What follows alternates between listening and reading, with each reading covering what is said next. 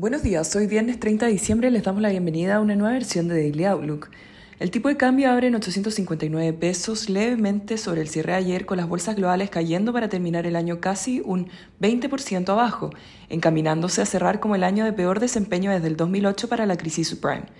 En cuanto a noticias internacionales, la relajación de las medidas para combatir el COVID en China ha llevado a más países a imponer mayores restricciones a los vuelos provenientes desde China, Respecto a mercados, en el último día del año caracterizado por los bajos volúmenes transados y ante la falta de eventos importantes, el dólar a nivel global y los commodities operan sin grandes cambios.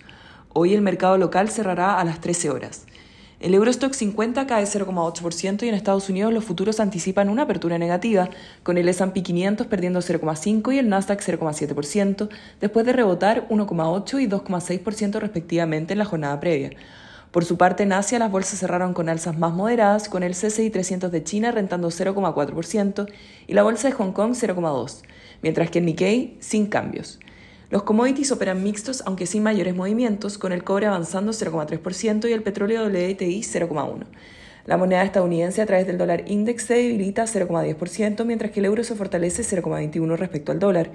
Por su parte, la tasa del bono del Tesoro a 10 años se encuentra en 3,84%, subiendo casi dos puntos base respecto a la jornada previa.